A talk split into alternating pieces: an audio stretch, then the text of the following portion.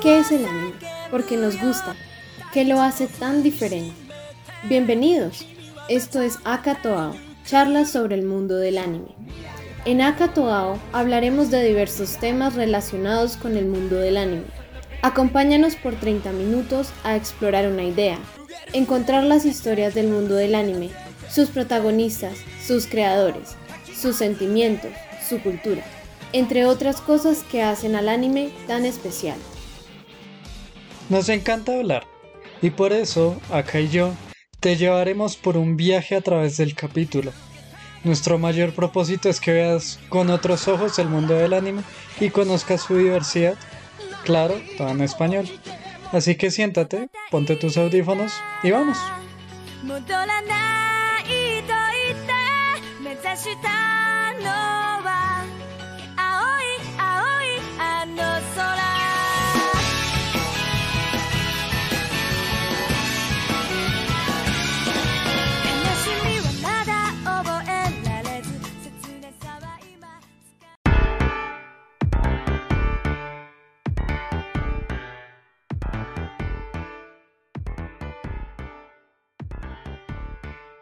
Hola, ¿cómo estás? Yo estoy bastante bien. La verdad estoy muy animada por seguir conversando contigo. Me imagino que tienes algún tema interesante. Sí, sí, sí, por supuesto. Para lo que sería el capítulo de hoy me gustaría tomar el tema de, bueno, de, dónde sale el anime. El anime que nosotros vemos, eso de dónde salió. Bueno, esa, ese es un excelente tema, ya que en el episodio anterior intentamos introducir muy generalmente qué es el anime, ¿verdad? Y pues de dónde viene y por qué nos interesa hablar de él. Así que claro que es muy importante también entender su historia. Y específicamente de este tipo de animación tan especial que pues surgió en Japón, que en principio no era como el tipo de animación con la mayor cantidad de narrativa, pero de acuerdo a la popularidad que tuvo en principio, más o menos eh, los años de 1930 y un poco más hacia arriba de esa década. Pero cabe aclarar que aunque el anime ahora es más que todo visto por adolescentes y adultos, el anime en sus principios fue bastante bien recibido por el género infantil. Y eso es bien interesante porque pues tú sabes que eso ya se ha modificado bastante, ¿cierto? Yo diría que fue debido a los éxitos iniciales de Osamu Tezuka que precisamente fueron dirigidos a ese público. Ya, ya comprendo a lo que te refieres. Como que el creador o los creadores de anime en ese momento lo que hacían era como especializarse en caricaturas infantiles, más o menos. Y más que eso es que le fue bien con ese público. Sí, y, creo que eso tiene bastante sentido porque de todas maneras el anime cuando apareció en Japón pues tenía eh, bastante influencia de pues cartoons de otras partes del mundo.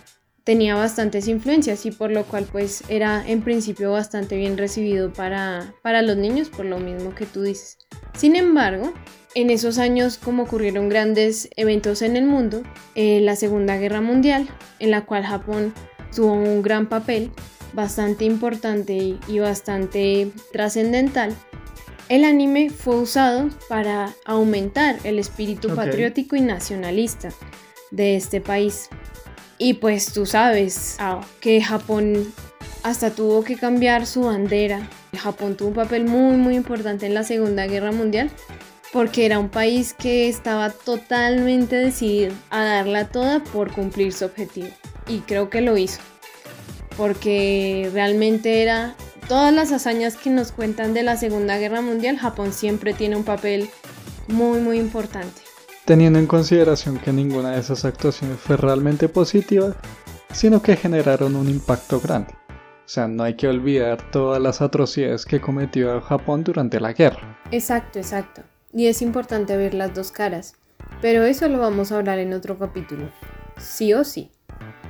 Sin embargo, volviendo al tema, eso pasó y pues lo usaban de propaganda como pues me imagino que ustedes conocerán otras como las que usaba Rusia, las que usaba puntualmente Estados Unidos para como aumentar el patriotismo y el nacionalismo, estas de soldados eran más que todo usadas como pues propagandas de televisión, todas en blanco y negro. Sí, y no solo eso, sino por ejemplo Box Bunny tuvo episodios en donde fue full a criticar eh, conflictos sobre la Segunda Guerra y a Hitler. Entonces eran bastante directos sobre la utilización de la animación como propaganda política. Eso no lo sabía, qué interesante. Y también en el periodo posterior. Sí, eso es algo que todavía lo hacen, ¿no? Hmm. O sea, lo que fue la, la Guerra Fría, también hay mucha animación que hablan sobre ese conflicto.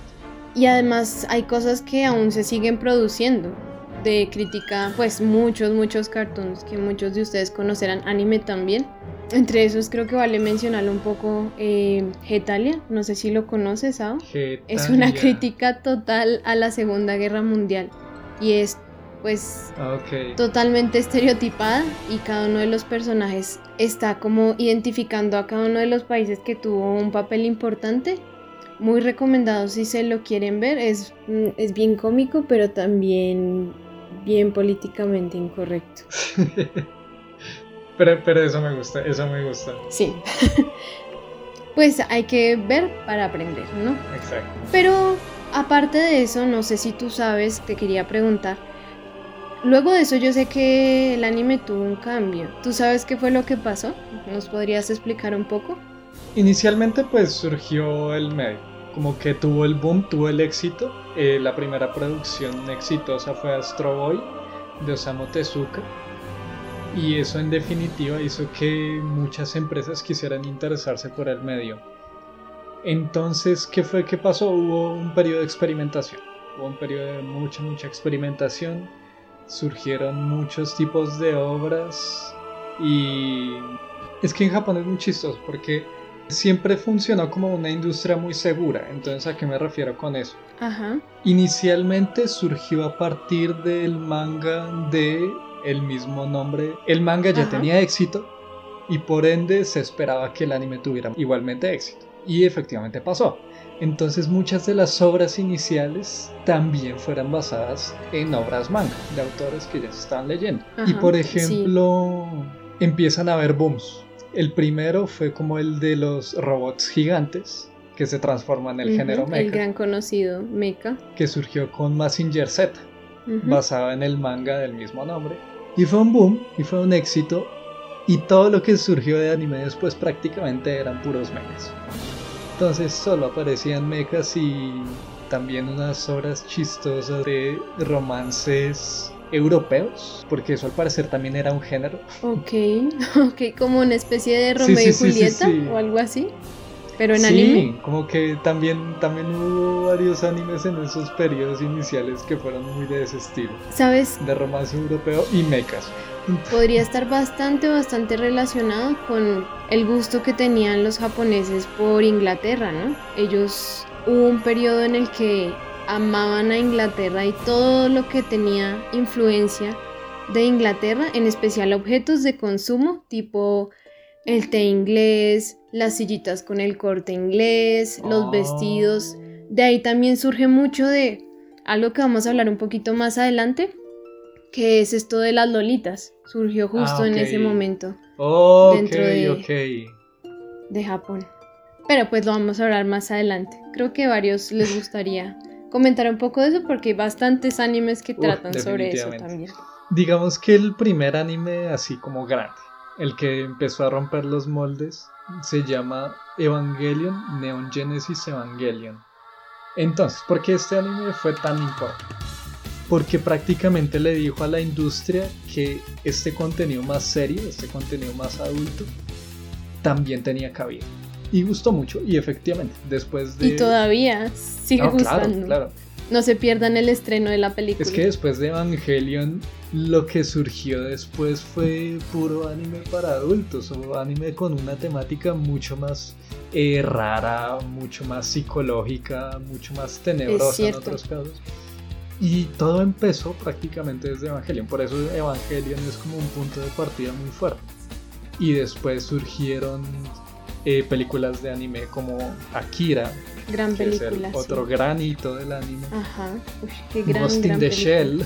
Y muchos de los géneros que conocemos hoy y actualmente siguen manejando es a partir de esos grandes hitos que permitieron que mucha más gente, como que muchos más géneros se vean representados en el Entonces realmente no se perdió ninguno, sino que al fin y al cabo todos terminaron surgiendo de algún lado. Y como en el anime se hace mucho, entonces al final todo ese tipo de géneros se terminaron viendo. Es decir, todavía se, se transmiten, aún se producen bastantes de esos géneros. Y nacen cada día más, ¿no? Exactamente. Yo creo que uno de los géneros de pronto más nuevos es tal vez el, el Isekai, que nació justamente con la industria de los videojuegos, ¿no? Tanto de la industria de los videojuegos como de la otra industria de la cual viene anime, que sería la de las novelas visuales. Entonces, bueno, como ah, para, para explicar mejor esto. El anime, ¿de dónde viene? Viene de personas que deciden como, ok, qué obras se están consumiendo y a partir de eso pues se hace todo un análisis de mercado para ver si es que esa obra les va a dar una buena ganancia o no. Para una producción de unos 12-13 episodios se tiene un presupuesto de más o menos unos 500 millones de yenes que serían unos 2-3 millones de dólares. Pero igual no es tanto si lo comparamos con producción de películas o de series de personas reales. O de series de animación occidental. También no es tanto. Pues por ejemplo una película de Pixar puede llegar a los 200 millones de dólares. O sea, igual es un precio súper bajo, pero es un precio que las empresas tienen que correr, mejor dicho. Y tienen que estirar lo más que puedan además. También. Exacto, exacto. Pero primero, tú nos estabas mencionando que hay diferentes como recursos de los que viene la adaptación de los animes, ¿cierto? Pues los recursos pueden ser, actualmente, vienen o de mangas, vienen o de novelas ligeras, que pues es como imaginarse un cuento acá, muy sencillo, normalmente para público adulto adolescente y que sea fácilmente consumible para Japón funciona mejor por su tipo de escritura. Eh, la escritura normal es muy compleja, normalmente es difícil de aprender a leer bien. Entonces las novelas ligeras pues permiten que esa transición sea más sencilla. Precisamente el ser novela ligera significa que se puede leer Sí, además muchas veces está acompañada de muchas ilustraciones, muchos dibujos que acompañan la historia. También, también. Eh, también están lo que son las novelas visuales, que esos ya son videojuegos, eh, más que nada narrativos. Pues es videojuegos porque uno tiene poder de decisión, pero normalmente son puramente de contarte una historia y leer mucho. Entonces, mangas, eh, novelas visuales, novelas ligeras, videojuegos, claramente, como Pokémon. Que esos han sido bastante populares últimamente. Manguas, que es la versión manga de Corea. Por ejemplo, con The Tower of God y The God of High School, si no estoy mal. Esos son manguas. Y me imagino que en China también tendrán su versión manga. Pero eso me hace pensar algo muy, muy especial. Parece ser como si el anime ya que de todo ese grupo de adaptaciones, el más grande es pasar de manga a anime, ¿cierto? Tal vez el anime en realidad no es como el recurso principal del que quieren sacar dinero, sino que en realidad es simplemente una fuente para que el manga termine siendo más conocido y de pronto se produzcan mercancías a partir de eso, ¿no? Me parece que eso tiene un poco más como para allá va el asunto, me parece que es lo que hacen las animadoras, porque ellos en realidad quieren es estirar lo más que puedan y ganar más dinero a partir de eso, ¿cierto? Y sí, y no solo eso, sino que todas las historias que les parece beneficiosas las ponen en otros medios, todos los medios. Verdad. Entonces puede surgir una historia de un medio y la pasan a novela ligera, videojuego, o sea, eso, eso se va expandiendo. Es verdad, eso le pasó a Naruto, digamos. Naruto, One Piece, o Dragon Ball, todos esos han tenido mil y una Literalmente, para los grandes fans de, Naruto, no solo de Naruto el, el primero, sino también de Shippuden y ahora de Boruto, pues si quieren conocer todo lo que pasa en Konoha, tienen que leer las novelas ligeras, tienen que verse los animes con el relleno y todo incluido.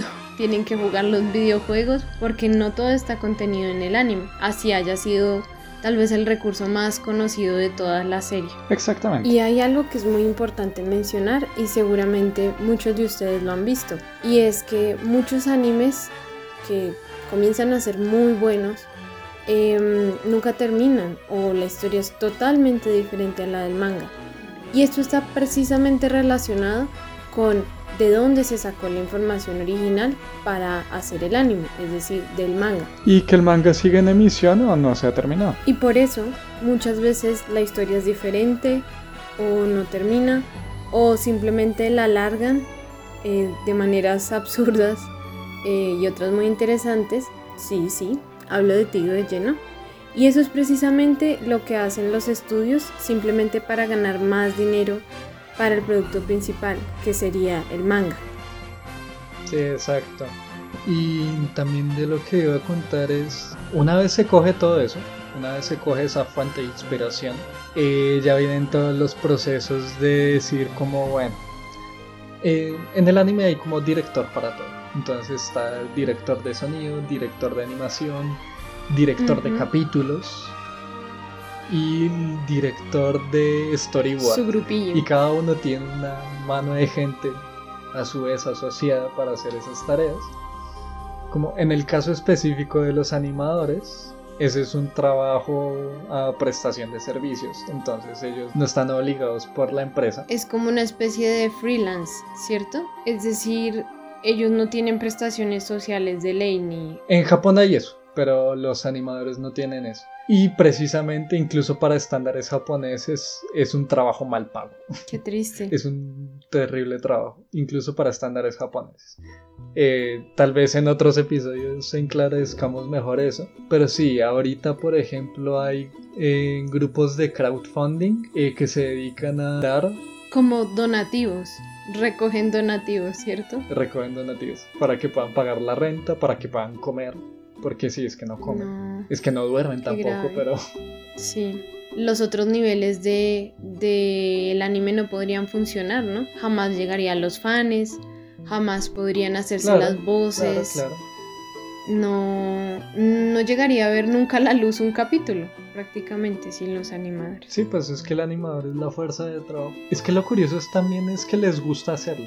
Están totalmente apasionados a eso. En el sentido de que no les importa ser explotados porque saben que son explotados. Eh, lo cual dice mucho ya de lo que es la sociedad japonesa, pero de nuevo eso en otro, en otro episodio lo podemos dar a conocer un poco más. Sí, definitivamente tenemos que hacer otro episodio de ese tema. Exacto. Porque eso no solo pasa con la animación, eso pasa en muchos aspectos de la sociedad japonesa y del trabajo en Japón. Y definitivamente tenemos que hablarlo.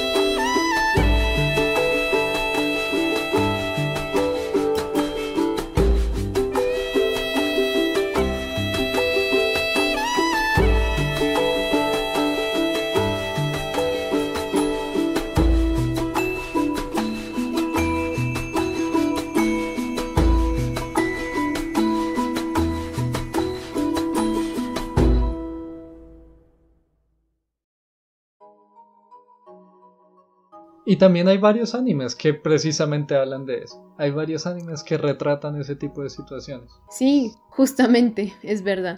Es verdad. Y como los personajes quieren salir de esa vida o se van a otro mundo, hay de todos los géneros para eso. Sí, y pues también todos estos son medios narrativos, o sea, eventualmente el que lo está consumiendo en muchos casos se quiere meter dentro de los personajes. Por eso es que de los géneros que están surgiendo ahorita, el que es más prominente es el Isekai, Y rayos sí que salen Isekai a cada rato. Es verdad. todas las temporadas hay un montón.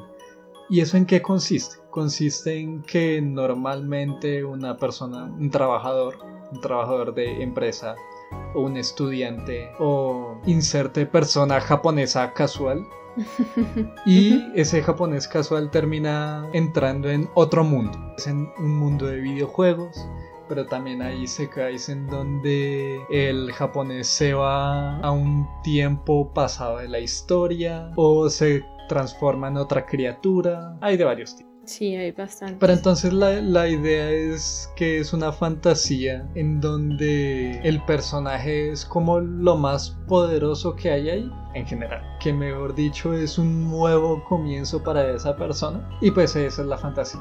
El poder estar en otro universo, ser otro comienzo, tal vez tener más poder. Tal vez tener popularidad. Como tal vez aspirar menos buenas relaciones y una buena vida. Eso, eso pasa mucho en los Isekai. Que también pasa. Eh, ah, y ahora que lo mencionas, ¿tienes algún Isekai que te gustaría recomendar? Pues el, el, que inició esto, el que inició la cosa con los Isekai, y creo que a quien le gusta el género normalmente le gusta ese, es Sword Art Online. Muy conocido. Basado en la novela ligera del mismo nombre. Ese se volvió conocido, se volvió famoso y ¡pum! explotó. Explotó lo que fue el género Isekai a partir de eso. Sí, está en todos los medios. Y a mí no me gustan los Isekai. Me parecen muy repetitivos y en general muy sosos. Y por eso es que ahorita hay muchos animes que quieren eh, romper el molde y cambiar un poco la idea. Entonces por eso hay el Isekai que yo recomendaría se llama Konosuba. Bueno, el nombre es mucho más largo, que ni siquiera sé cómo pronunciarlo bien. Pero en diminutivo sería Konosuba. Y pues es una comedia que pues, eh, poner un poco más en, en, la realidad, comillas, en la realidad de los mundos, cómo sería que una persona vaya a esos mundos. En ese sentido también el Isekai Recero hace algo similar, pero con un giro un poco más oscuro pero pues es que Konosuba me parece muy divertido y creo que maneja muy bien los tropos. Entonces sí. Gracias, Ao, gracias. Esa sería mi recomendación. Creo que tenemos que verlo. Yo también tengo que verlo. Ya me lo has recomendado varias veces. Tengo que verlo. Ahí está, en mi lista, no te preocupes. Y tú acá, por ejemplo, ahora que estamos hablando de géneros, tanto qué géneros normalmente ves y cuál recomendarías? Antes que eso me gustaría hablar de, algo que me parece bastante, bastante importante y es, yo siempre me he preguntado esto porque en general yo veo como de todos los géneros. No, no soy como muy predilecta con respecto a los géneros que me gustan, pero algo que sí me he dado cuenta es que me gustan mucho las obras originales cuando sale que la obra es original del autor, es decir, que no está adaptada de ninguna novela visual, manga, eh, libro, porque eso también pasa últimamente, automáticamente algo se enciende en mí y digo, tengo que ver ese anime. Ok. Y lo pongo en mi lista. Y eso me hace pensar en dos cosas. Uno, ¿será que hay algo particular en las obras originales? Y dos, en general hay bastantes menos que las que son adaptadas, ¿no? ¿Tú sabes eso por qué pasa? Pues eh, lo que yo pongo como hipótesis es que es muy riesgoso. Es muy riesgoso tener una obra original y que tenga éxito.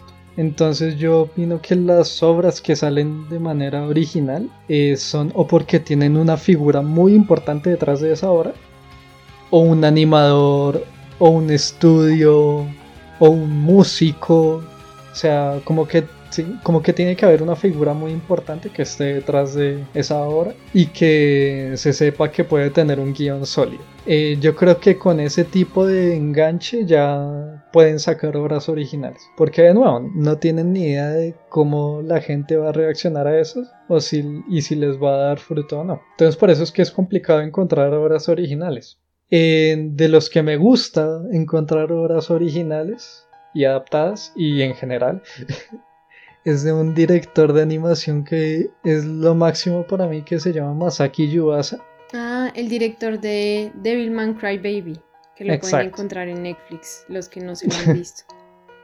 Toma tu propaganda.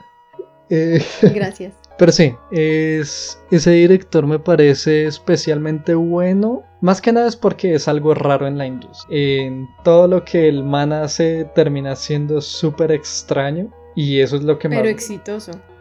Es especial. Es especial. Yo siento que todas las obras que él tiene son espectaculares. Ninguna, o sea, siempre tienen una calidad muy, muy alta en todo, en animación, en narrativa, incluso las que son como que uno dice, bueno, no era tan buena, igual es muy buena dentro de todo el mundo del anime. Y, es que se nota que disfruta la animación, como que disfruta que se hagan obras de animación. Sí, es verdad. Entonces hay una, hay un anime especialmente que él habla. Oye, Sí, sabía que ibas a hablar de eso. Dale, a. Que precisamente habla un poco más de cómo se hace un anime, que es muy recomendado. Muy recomendado, por cierto, para los que no se lo han visto. Y lo pueden buscar como Eisouken. Eh, de nuevo, el nombre es más largo, pero esos nombres son difíciles de pronunciar, entonces me quedo con Eisouken. y es un anime que es un voy a decir lo bello que es el anime y por qué la animación funciona y todo lo que terminan haciendo los animadores para que las cosas funcionen. Entonces también te enseña animación un poco, te enseña un poco de cómo funciona la industria. Es un excelente anime. Sí, realmente ese anime es muy recomendado y creo que es ideal para acabar nuestro episodio de hoy. Se los recomendamos tanto a O como yo verlo si quieren aprender un poco más y además divertirse en el proceso sobre cómo se hacen los animes, de dónde vienen y todo de la mano de tres chicas de colegio que además no solo es altamente visual el anime, sino que todo, absolutamente todo detrás de él, no solo la historia que nos cuentan, los fondos que hay detrás y toda la ciudad en la que transcurre el, el anime, hace que sea absolutamente entretenido enriquecedor y uno esté todo el tiempo enganchado a lo que está pasando. Y es muy cortito, ¿no? Eh, sí, sí, sí, tristemente. Pero yo siento que hasta ahí estaba bien. Yo siento que es triste que sea tan corto, pero creo que lo que hicieron lo hicieron magníficamente. Sí, eso es verdad. eso es verdad. quedó muy bien plasmado. E-, eso también considero que es verdad. O sea, digo tristemente es porque siempre es chévere ver más. Es muy bello. Cuando uno sabe que puede haber más historia. Entonces, sí, e-, eso es lo triste. Es lo único malo de ese anime. Y bueno, así nos vamos a despedir el día de hoy.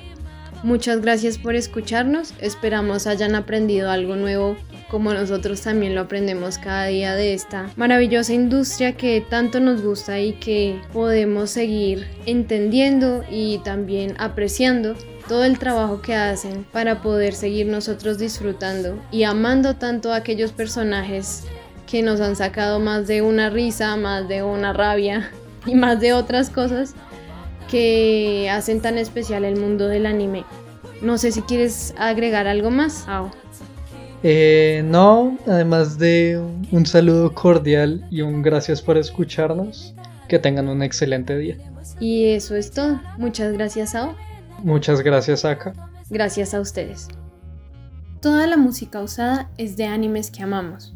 Puedes encontrar la lista completa por orden de reproducción en el enlace de la descripción de SoundCloud. También nos puedes seguir en Instagram como Akatoa Podcast donde hablamos un poco más de cultura japonesa y recomendamos un anime cada semana.